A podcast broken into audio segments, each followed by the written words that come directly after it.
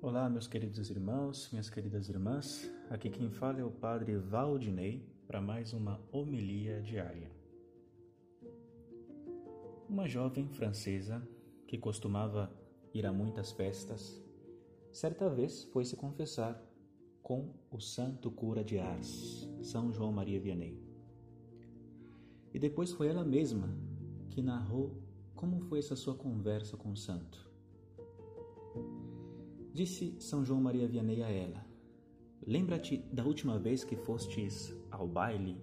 Lá estava um moço que te parecia muito bonito, te causou sentimentos de ciúme e de inveja, porque dançava somente com as outras e nem sequer te dirigia o olhar. Lembras disso? É verdade, lembro-me, respondeu a moça. E você se lembra que, em um certo momento, ele se retirou da sala, deixando-te totalmente desiludida por não se ter querido dançar contigo nem uma vez? Sim, me lembro. Pois bem, respondeu São João Maria Vianney. Aquele que te parecia um rapaz tão encantador, que te causou tantos ciúmes, era o diabo. Dançou com aquelas que lhe pertencem. Contigo não quis dançar, porque ainda és pura e ele sabia que deverias se confessar. Aquela jovem ficou impressionadíssima e prometeu que nunca mais iria a um baile. A verdade é que a maioria das pessoas, ao ouvirem histórias como essas, sorriem com certo descrédito. Falar sobre o demônio hoje é expor-se ao ridículo. Isto é sinal de que está bastante espalhada a sua mentira favorita, a mentira de que ele não existe. Mas a fé católica é bastante clara. Os demônios existem.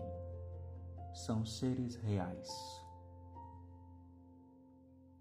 Como sabemos, os demônios são criaturas puramente espirituais, criados bons por Deus, mas que livremente se fizeram maus por não terem aceitado o plano de Deus. Desde que eles gritaram aquele não servirei, estão como que fixos no mal. Nas palavras de São João, São João Damasceno, não existe arrependimento para os demônios depois da queda, como não existe para os homens depois da morte. Estes espíritos malignos odeiam os homens. Segundo alguns padres da igreja, por terem sido destinados a substituí-los na glória. Consequência disso é a instigação ao mal que exercem sobre os homens em geral, e que nós conhecemos como tentação. Sede sóbrios e vigiai, aconselha São Pedro Vosso adversário, o demônio, anda ao redor de vós como um leão que ruge, buscando a quem devorar. Resisti-lhe firmes na fé. Se nós quiséssemos negar a existência e a atuação do demônio, teríamos que rasgar quase todas as páginas do Evangelho, inclusive a que lemos hoje. A mesma encarnação de Cristo perderia sentido já que o mesmo Cristo disse: Para isto o Filho do Homem manifestou-se, para destruir as obras do diabo.